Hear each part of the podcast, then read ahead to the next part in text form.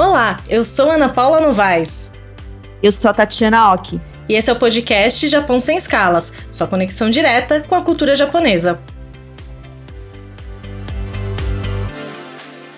Bom, a imigração japonesa para o Brasil, que começou em 1908, foi fundamental para o desenvolvimento das artes marciais por aqui. Os principais exemplos são esportes como o judô e o karatê, e a iniciativa deu tão certo que hoje, assim, o judô é o esporte individual trazer medalhas olímpicas para o Brasil. Então são 22 medalhas, sendo 4 ouros, 3 pratas e 15 bronzes. Exato, é o esporte com mais medalhas individuais. E o karatê, que vai estrear como esporte olímpico em Tóquio, tem mais de um milhão de praticantes no Brasil, de acordo com dados da Confederação Brasileira de Karatê, e tem federações oficiais em todos os estados. É, eu conheci várias, conheci, conheci várias pessoas que fizeram karatê ou fazem karatê, então realmente dá para perceber que é bem popular, não só entre os descendentes, né, aqui no Brasil. Inclusive, assim, o governo japonês ele contribuiu muito para esse sucesso. Um exemplo é um projeto chamado Sport for Tomorrow. É uma contribuição internacional por meio da iniciativa esportiva e ela foi liderada pelo Japão e promove esporte para mais de 10 milhões de pessoas em mais de 100 países. Então, por exemplo, no Brasil, algumas contribuições foram feitas por esse programa. Em 2014, o então primeiro-ministro Shinzo Abe, ele veio para o Brasil e, e teve doação de 100 kimonos de judô. Outra coisa interessante nessa iniciativa é que também tem um programa para inserção de judô nas disciplinas das escolas públicas brasileiras. Então, são professores de judô que vêm do Japão para ensinar as crianças e também tem o envio de professores de judô do Brasil que vão para o Japão para se aperfeiçoarem. Então, é muito, é uma intercâmbio bem interessante, né? Sim, sim. E além do judô, professores de outras modalidades de artes marciais também já foram enviados para o Japão para treinamentos. E outro exemplo interessante é feito pela Agência de Cooperação Internacional do Japão Japão no Brasil, a JICA, que traz anualmente, é, através de programas de voluntariado de longa duração, profissionais de artes marciais como o judô, o kendo e o sumô, para ajudar também a difundir esses esportes aqui no Brasil. Então, além de todos esses programas, o papel dos descendentes de japonês, né, dos Nikkeis aqui no Brasil, no karatê tem um outro fator que acho que já muita gente já deve saber que influenciou muito, que foi o sucesso dos filmes da saga Karate Kid, e acho que todo mundo que foi criança nos anos 80, 90, assim, já ouviu falar, ou já assistiu e já ficou com vontade de aprender karatê. Sim, eu, eu assisti muito na infância e eu lembro que sempre passava na TV, né, os filmes do Karate Kid, e que uma época aqui em São Paulo, quase todo bairro tinha uma academia de karatê, né? E o interessante agora é que tem um derivado dos filmes, que é a série Cobra Kai, né, que é exibida na Netflix, e esse interesse está voltando a acontecer entre as crianças, entre os adolescentes. E olha que interessante, segundo dados de uma pesquisa feita pela empresa Ketchum, desde que a terceira temporada do Cobra Kai estreou, em 1 de janeiro, ela se tornou a série mais buscada pelos brasileiros nas duas primeiras semanas do ano. E, além disso, esse interesse por escolas de karatê também subiu 75% nesse período em relação a dezembro do ano passado. E também é interessante notar que teve um crescimento no interesse, né, nas buscas na internet pelo ator Pat Morita, que fazia o Sr. Miyagi nos filmes, e cresceu mais de 600% o volume de buscas pelo ator. E isso foi maior até do que o recorde de buscas de 2005, que foi o ano quando ele faleceu. Bom, e já que a gente está falando sobre o karatê, hoje nós vamos receber o sensei Kazu Nagamine. Ele é o vice-presidente, diretor técnico da International Traditional Karate Federation, e presidente da Japan Karate Association do Brasil, né? Super cargo. E além disso, ele é graduado em Educação Física e professor doutor em Ciências da Saúde pela Faculdade de Medicina de São José do Rio Preto. O sensei também foi técnico e chefe da delegação da seleção brasileira no Campeonato Mundial de Karatê do tradicional em 1996. Seja bem-vindo ao Japão Sem Escala, sensei. Ah, muito obrigado pelo convite, pela oportunidade de poder participar dessa conversa, desse podcast, que eu acho que é bastante importante principalmente que aborda uma proposta de abordagem de aspectos talvez sejam mais importantes da, da, da, prática do esporte ou da prática da arte marcial, acho que é mais,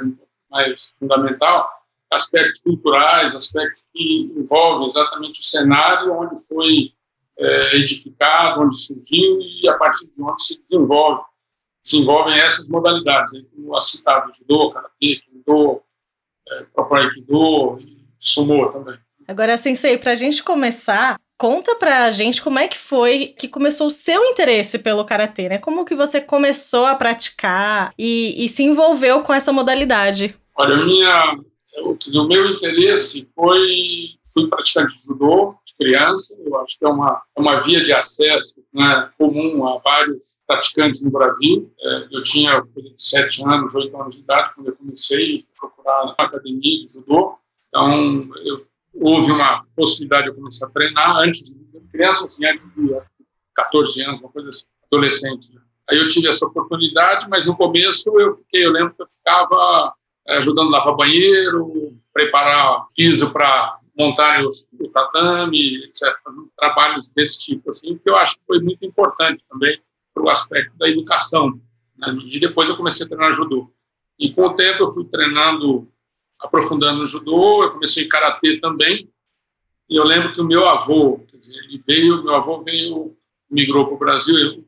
Um lado da minha família é de Okinawa, né, e o outro lado, outra parte da família é de Kagoshima, Kyushu. Então, são províncias próximas, eu até brincava, porque o clã Satsuma, né, de, de, de Kyushu, foi o clã que dominou a ilha de Okinawa no surgimento do Karatê, no, início do, da origem do karatê. E meu avô imigrou para o Brasil em 1917. Né? Então ele praticamente ele conheceu, ele treinou karatê lá com grandes nomes do karatê na época, né? Porque em Okinawa era todo mundo próximo. A ilha tem, se não me engano, 25 quilômetros de largura, então é são vilas encostadas umas nas outras e ele tinha uma vivência por esse motivo do karatê. Eu tinha um parente também, parente próximo, em primeiro grau, que foi um dos fundadores da escola Matsubayashi Shorin que é uma das escolas do, do Shorin.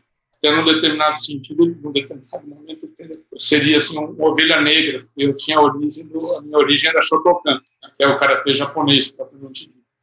E com isso eu treinei inicialmente no Chitoril, depois eu fui para treinando essa escola Shotokan, quando recém, depois, é, recém-instalada no Brasil, escola de instrutores da, JKA do Brasil, eu fui, fiz, me submeti ao exame e comecei a treinar, então, de uma forma quase que profissional, em paralelo sempre à minha formação é, acadêmica, né, vamos dizer assim. Uhum.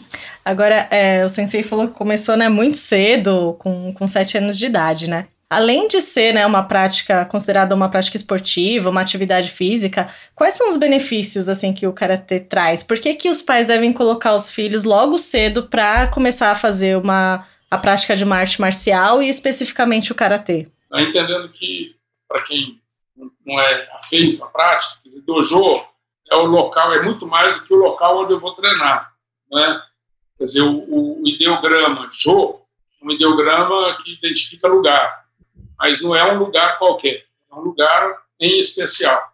E do, né, que antecede o ideograma quer dizer, o do, esse do quer dizer caminho, né, e caminho diferente do caminho físico, né, é caminho interior, é caminho, caminho que identifica muito mais a ideia de, de caminho para dentro de si próprio, em, conflu, em confluência com com a espiritualidade do indivíduo, com, os padrões mais elevados de, de busca né, e crescimento e desenvolvimento humano. Então, isso é o dojo, né, é o local onde a gente estuda, onde a gente vai buscar esse caminho, né, que seja dojo de judô, de karatê, de kendo, de, de aikido, etc. Isso é o dojo. Em relação ao, aos benefícios, além de serem vários, eu chamaria atenção fundamentalmente para esses benefícios é, vinculados à preparação e formação, no caso da criança, né, de pessoas que efetivamente poderão contribuir. Não tem nenhuma restrição, né, para a prática do karatê. Assim, pessoas de qualquer idade podem é, começar a praticar. Sim, qualquer, o, que, o que existe, eu acho, da mesma maneira que para a criança é fundamental que o professor ele seja é, preparado para orientar e trabalhar adequadamente com essa, com essa faixa etária. E no caso das pessoas mais, mais idosas, com mais idade, então essas pessoas eh, que vão trabalhar, idem, não é? Porque você não pode querer exigir performance, você não pode querer exigir uma série de coisas assim. Por outro lado, os benefícios são imensos. Né? Então, a gente tem estudos já indicando é, ganhos assim muito muito importantes do ponto de vista de equilíbrio, né? desenvolvimento de força, você não precisar de aparelho, você não precisa nem de kimono, se for o caso, você não precisa nem de karatê para treinar. Né? Se fosse impossível usar, conseguir. Né? Você pode treinar em qualquer lugar, você pode treinar dentro do seu banheiro, dentro do elevador, na área de um elevador, por exemplo. Você ah, pode é? Né? Você pode trabalhar lateralidade, você vai trabalhar coordenação motora. No caso, especificamente desse grupo, tinha um outro ganho aí, que era a socialização. Uhum. Né? Eles faziam no SESC, então era, um, era interessante porque essas pessoas ficavam. Inclusive, tinha uma aluna mais antiga do grupo, que foi uma, era uma japonesa, que ela começou de uma forma muito interessante, ela começou com 84 anos de idade, 82 anos de começou a treinar, e nunca treinou na vida dela, e ao pelo contrário, ela nunca fez exercício na vida dela. Então, era uma senhora que trabalhou no, no sítio a vida inteira, ela trabalhou na área rural a vida toda, que é um padrão típico do imigrante japonês nessa idade. E, no entanto, ela conseguiu não só romper essa barreira e ir para lá, né, e era uma, uma, uma, pessoa que exercia uma grande liderança no grupo. É, sim, sei, eu fiquei pensando muito assim no, no discurso que realmente assim, o, o karatê faz parte de prática integrativa praticamente, né? Porque ele sim. mexe muito com os três, que é corpo, mente e espírito, vamos dizer assim, né? E isso hoje em dia para o nosso mundo que a gente vive hoje é quase essencial, né? Assim, a gente está vivendo uma situação muito adversa. Então, o karatê dá para praticar em qualquer lugar. Por exemplo, se eu quiser, eu, eu posso, assim, fazer sozinho online. Pode, Como que funciona? Esse é um dos três, o que de três pilares fundamentais do desenvolvimento do Budô, né, chamado conceito de, que mal traduzido por arte marcial. Né? Uhum. E até recentemente o, o Matida Sensei, que é o presidente atual da JK do Brasil, estava falando no seminário que é um, são princípios que a gente trabalha mesmo, que é chamado Shingitai, né? São três princípios fundamentais, são três pilares né, que, de sustentação dessa, do desenvolvimento do indivíduo pra, a partir desse, dos conceitos de arte marcial. Agora, é, Sensei, por exemplo, eu, eu não sou descendente, eu nunca pratiquei karatê, embora tenha vontade. É, como é que eu posso adaptar os preceitos, os valores do karatê para a minha vida no dia a dia? Mesmo sem praticar o karatê, né? Boa pergunta. Mesmo, sem praticar o karatê, eu acho que eu acho que tem os mesmos princípios. Eu acho que pode aplicar em qualquer qualquer nível de atividade física que você possa desenvolver, que seja uma simples caminhada, que seja qualquer outra prática desse tipo. Uma delas é disciplina. Né? Quer dizer, o, o, o, a gente não consegue, o ser vivo, né? vamos falar de ser humano, ele não consegue nada se não tiver disciplina, minimamente que seja. Você precisa de disciplina para acordar, né, numa determinada hora, para poder trabalhar, para poder estudar, para poder se alimentar, tudo precisa de disciplina. Né. Não adianta eu, eu não posso, se eu não tiver nada, eu tenho que pegar os primórdios lá, se uma pessoa que planta alguma, planta sua comida, ele não pode colocar água quando ele quer, quando ele quiser, ele não pode plantar quando ele quiser, ele precisa de uma disciplina obedecida, obedecer determinados princípios da natureza. Né? Os princípios da natureza, eles regem exatamente isso, uma certa disciplina. Né? Então, eu preciso de... Esse é um ponto fundamental, né? que é disciplina, e o outro que eu acho que são dois, dois elementos fundamentais. Né? Agora, o projeto, esse, esse, esse projeto sucesso com criança e adolescente, né? Eu acho que o fundamental é a gente cultivar esses dois valores. E eu acho que o dia a dia é importante, mesmo que você não pratique karatê. É disciplina e respeito. E respeito é respeito para o outro, respeito consigo próprio. Se eu não respeito a mim próprio, não, mentira, que eu não vou respeitar ninguém. Mas são, são valores. Mas ajuda, tipo, se você fizer karatê, eu vou conseguir desenvolver mais? Sim, acho que por isso, por isso que a orientação correta é importante a orientação correta é importante. Agora, o sensei falou, né, sobre ah, o ensino do kanji, falou algumas expressões também, e a gente tem um quadro aqui no Japão Sem Escalas, que é o Nihongo Shiranai, e que todo episódio a gente procura ensinar uma expressão ou uma palavra do japonês. Vamos ver o que a, a professora Sara Fuidio preparou pra gente hoje? Olá, pessoal! Meu nome é Sara Fuidio e hoje vou ensinar uma palavra nova para vocês. A dica do Nihongo Shiranai do episódio de hoje é a palavra odigi. Odigi. Essa palavra significa reverência. Vocês já repararam que no Japão a gente faz uma reverência ao pedir um favor, ao agradecer, ao cumprimentar, em vários outros momentos, inclusive quando a gente fala ao telefone? Para complementar o episódio de hoje, ela também é usada antes de lutas e artes marciais. E ah, existem graus de reverência adequados para cada situação, sabia? É muito importante a gente saber sobre o Odigi, porque ele representa uma parte muito importante da cultura. E aí, gostou da dica de hoje? Bom, como ela estava ensinando, é reverência, né? A palavra que significa reverência em japonês. Tati, como é que diz? Odigi. Odigi. É isso, sensei? Odigi. Odigi. Odigi. Eu também não conhecia essa expressão. Odigi. Odigi. Reverência. É, é uma reverência que a gente usa muito erei, né? Mas quando é, a reverência é feita numa competição, né, de artes marciais, no karatê, no judô, também tem uma palavra específica para dizer, não tem? Tem, no karatê se preconiza muito, principalmente no karatê JKA, né, é osso. Os. Osso. Osso, né? Osso. Então, a transcrição seria OSS, né? Mas aí transcreve como OSU, porque esse osso, esse final. É, o, japonês não tem os é, sem u, né? É, tem é, não é os, os e os plural. É os, assim, um fechando no final.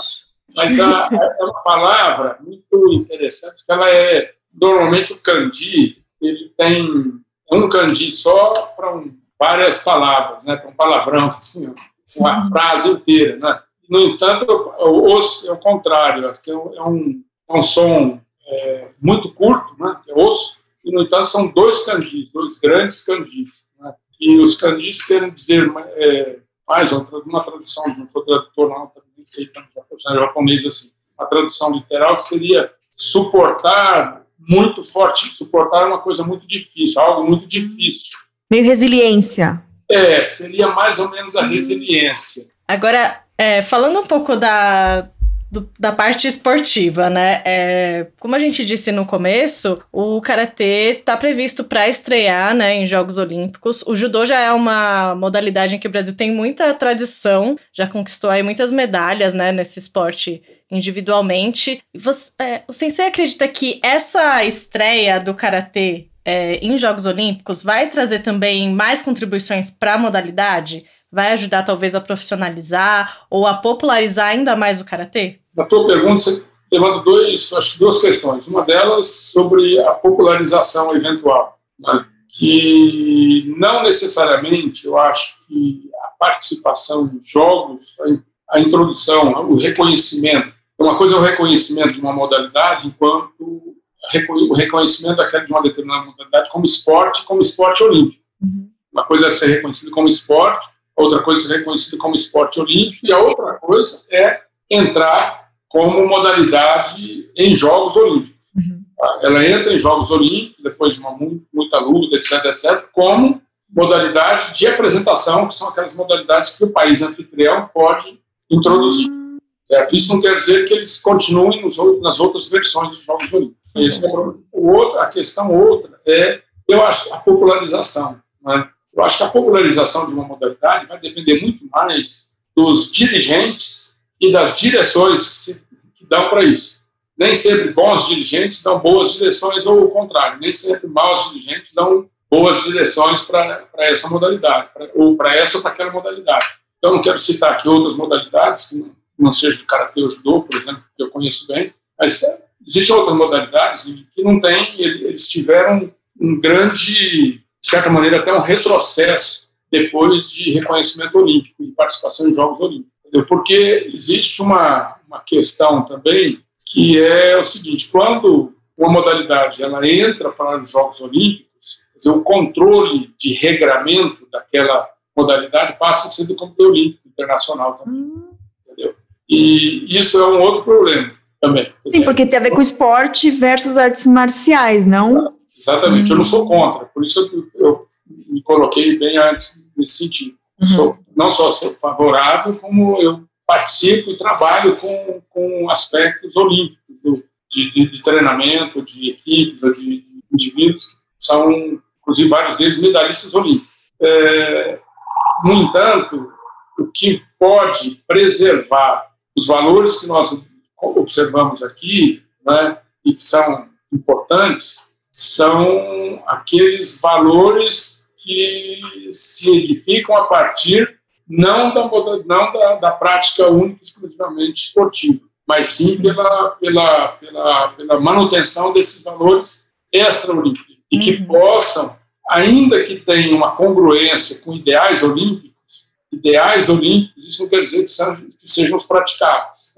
Sim. Né? Isso, aí, isso a gente tem que assumir. Tanto é que o grande, grande quando a gente fala, a gente fala em Jogos Olímpicos, você está falando, você está trazendo também a ideia de doping, né? Por exemplo, estou falando que tem a doping no judô, no karatê, não é isso. É um doping, porque o doping passou a ser conhecido e passou a ser combatido a partir do momento que ele começou a aparecer em Jogos Olímpicos também. É verdade. Entendeu? Então, mas essa participação em jogos também não ajuda a estabelecer uma estrutura para formação de atletas, porque muitas vezes é, a prática não, não existe um investimento contínuo para algumas modalidades, e aí o fato de se tornar um esporte olímpico pode ajudar nisso? Então, por isso que eu falei, eu acho que pode ajudar. Eu acho que tem vários fatores que podem ajudar muito, mas por isso que eu, eu disse que depende muito das pessoas que dirigem as modalidades. Sim. Né? Porque e as pessoas que dirigem a modalidade, eu não digo que sejam só as pessoas do olimpismo, porque a gente precisa de fazer uma diferenciação entre, aí não só o karatê, o karatê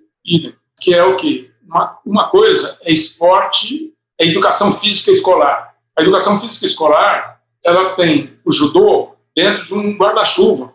Esse judô dentro da educação física escolar, ele deve ser visto como uma, uma outra ferramenta para se atingir os objetivos da educação física, da educação.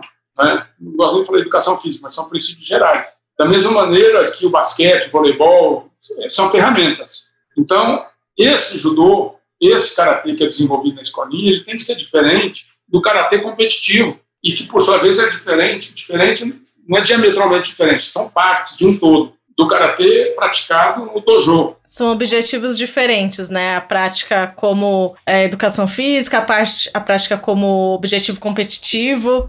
Exatamente. A seleção do atleta que faz, o atleta que eu estou dizendo é o atleta que faz atletismo, que faz atletismo. O atleta na Inglaterra, na China, no Japão, nos Estados Unidos é diferente do atletismo que ele aprende na escola. Ele vai aprender atletismo na escola com uma modalidade importante para a formação dele como um todo, e princípios morais, princípios éticos, princípios fisiológicos, biomecânicos, etc, etc. Ele vai fazer tudo isso. E é isso. Quando eu estou trabalhando, falando em, em, em saúde, eu estou pensando em educação física escolar. Sim. Quando estou pensando em performance, rendimento, não necessariamente isso seja totalmente saudável. Né? E uhum. funciona também no caráter dessa forma. Eu acho que a divulgação é importante, eu acho que pode proliferar muito né, se houver um trabalho é, coordenado né, adequadamente para essa direção. E não esquecendo isso, não esquecendo essas é, a importância da formação. Né? A formação, é lógico que dessa, dessa educação física escolar saem talentos, mas tem que selecionar esses elementos. Nós fizemos um projeto em 2016 com o judô, judô olímpico, e o objetivo era, em 2016, era não, isso está funcionando até hoje, como a gente faz a captação em projetos sociais, mas o objetivo até 14 anos é a formação geral do indivíduo. A partir daí, então, agora ele está sendo formado tecnicamente também ali. Porque se aparecer o talento, então de 10 mil pessoas vão sair 10 depois de um certo tempo para um determinado local, dentro de São Paulo, para um clube. E esses 10, nós vamos selecionar mais 4, 5, e desses 4, 5, nós vamos selecionar um para a ponta. Entendeu? Então, essa é uma peneira. Realmente. Agora, isso quer dizer que esse um que foi selecionado lá na ponta seja melhor do que aquele que foi deixado lá para trás, que não tinha talento e não queria. Ele é, aquele outro lá vai ser um dentista melhor que esse daqui seria entendeu? Vai ser um professor de, de, de, de ciências, de biologia melhor que esse também, entendeu? Então, esse é o. Por isso que eu estou falando, não sou contra. Uhum. Absolutamente Sim. não. Eu acho que é importante, tanto é que eu trabalho com esporte olímpico. Mas é que eu tenho também, no Karatê, eu tenho uma coisa assim, uma, uma predileção maior, entendeu? Ele é muito profundo, né? É uma, eu, assim, sinceramente, eu fiquei muito interessada também, justamente pelo momento que a gente vive, né? De a gente viver nesse momento de precisar de conscientização de saúde não só física e mental, essa medicina integrativa. Então, eu confesso que eu estou muito curiosa em aprender mais, assim, até ver se dá para fazer alguma coisa remota, não sei, né, nessa pandemia, mas acho que despertou interesse, pelo menos em mim, de verdade, eu me interessei muito, assim, é, eu já fiz outras artes marciais, judô, já tinha feito, mas o karatê já ouvi muita gente que fala que mudou a vida, enfim, essa, esse discurso realmente aplicado então, eu espero que tenha despertado o interesse não só em mim, como em muitas pessoas. Porque o esporte realmente hoje, ele é essencial, né, nessa sociedade aí, totalmente mental que a gente vive, né? Exatamente. E acho que o, uma coisa que o sensei disse é fundamental, né? Disciplina e respeito. É. Gente, vamos guardar isso. É um mantra, hein? Acho que se não for fazer karatê, vamos guardar esse lema, porque isso ajuda a viver em sociedade, né? Então, muito obrigada, Sensei. É, muito obrigada mesmo pela sua participação, pelo seu tempo. É, e às pessoas que estão ouvindo também, né? Vamos segue a gente nas redes sociais, a gente sempre tem conteúdos novos. E agradecer muito, se vocês tiverem dicas de episódios também, mandem pra gente, que nós vamos ficar muito felizes em ouvir. Bom, obrigada, Sensei. Obrigada. Então vamos, é, domo arigatou gozaimasu, né, gente? Sim. Obrigada. Tchau, tchau, pessoal.